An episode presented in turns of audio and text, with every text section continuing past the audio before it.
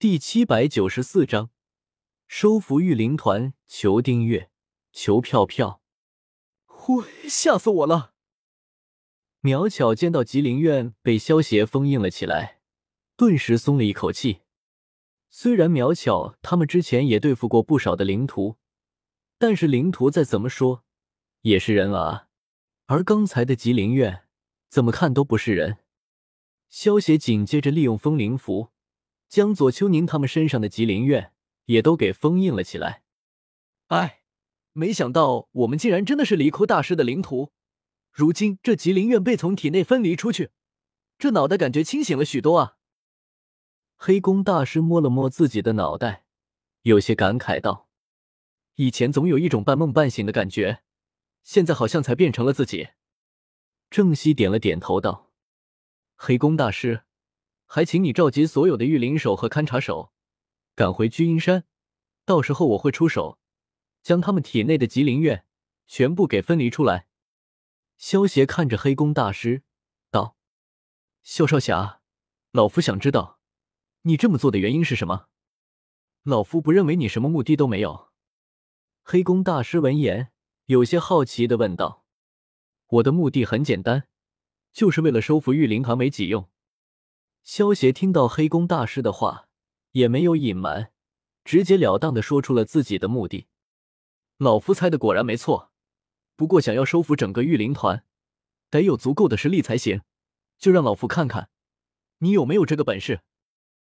黑宫大师话落，直接一跃而起，朝着萧协攻了过去。虽然黑宫体型宽厚，但是身形却很灵活的。如同捕食的猎豹一般，瞬间出现在了萧邪面前，一掌拍向了萧邪。面对黑宫大师蒲扇一般的大手，萧邪面不改色，站在原地不动，缓缓抬起右手，一掌迎了上去。砰！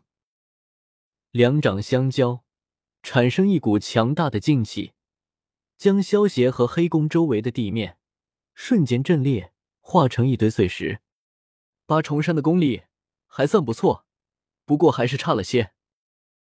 萧协单手接住黑宫大师的攻击后，看着一脸震惊的黑宫大师，体内法力运转，一股巨力从萧协掌中传出，将旧力已尽、心力未深的黑宫直接给轰飞了出去。砰！黑宫大师的双脚在地上耕出两道长达七八米的长沟。这才稳住了身形。这怎么可能？黑宫大师可是八重山的功力啊！坐在一旁的郑西和一莲见到这一幕，眼珠子都快瞪出来了。黑宫大师竟然连萧邪的一招都接不下，这萧邪的功力恐怕已经达到九重山了吧？哈哈，没想到萧少侠年纪轻轻就已经达到九重山的功力了。老夫输了。以后御灵团便以萧少侠马首是瞻。黑宫笑道：“黑宫大师倒也爽快，被萧邪打败之后，也没有狡辩什么，便直接认输了。黑宫大师对于权力本身就没有太大的兴趣。在动漫之中，离窟大师的吉灵院解除之后，黑宫大师就直接把御灵团给解散了。现在既然萧邪想要收服御灵团，加上萧协帮助他们驱除离窟大师的吉灵院，也算是御灵团的恩人。而且萧协的功力更是达到了九重山的功力，由他来带领御灵团，说不定还是一件好事。御灵团在我的带领下，定会扬名天下。从今以后，你们便称我为炎帝吧。萧协的声音不大，但是身上散发出来的霸气，却让黑宫大师他们有种跪下的冲动。黑宫参见炎帝。黑宫看着霸气十足的萧邪，率先拱手道：“郑西和一莲对视一眼，连忙朝萧邪行了一礼，道：‘郑西、一莲参见炎帝。’苗巧、左秋宁、梁元、梁佑参见炎帝。苗巧他们见到黑宫大师，他们都服软了，自然也不会唱反调，一同朝萧邪行礼道：‘嗯。’都起来吧。萧邪点了点头，一股无形的力量将黑宫他们给扶了起来。感受到这股不可抗拒的力量，黑宫他们对于萧邪的实力又有了进一步的了解。如烟，原本已经死去的百里登峰突然睁开双眼，大叫一声，坐了起来，满头冷汗。刚才在死亡的世界之中，百里登峰碰到了如烟，也明白了一切，有些神色复杂了，看了一眼贾轩，然后起身。有些失魂落魄的离开了。百里登峰从汝烟的口中得知了贾轩的真正身份。不过汝烟交代过百里登峰，为了贾轩好，不要告诉贾轩事情的真相。登峰大哥，梁佑见到百里登峰那副失魂落魄的模样，想要追上去安慰他，不过却被一旁的梁元给拦了下来。这种事情。还是要百里登峰自己想通才行。李哭这个家伙，真是害人不浅了。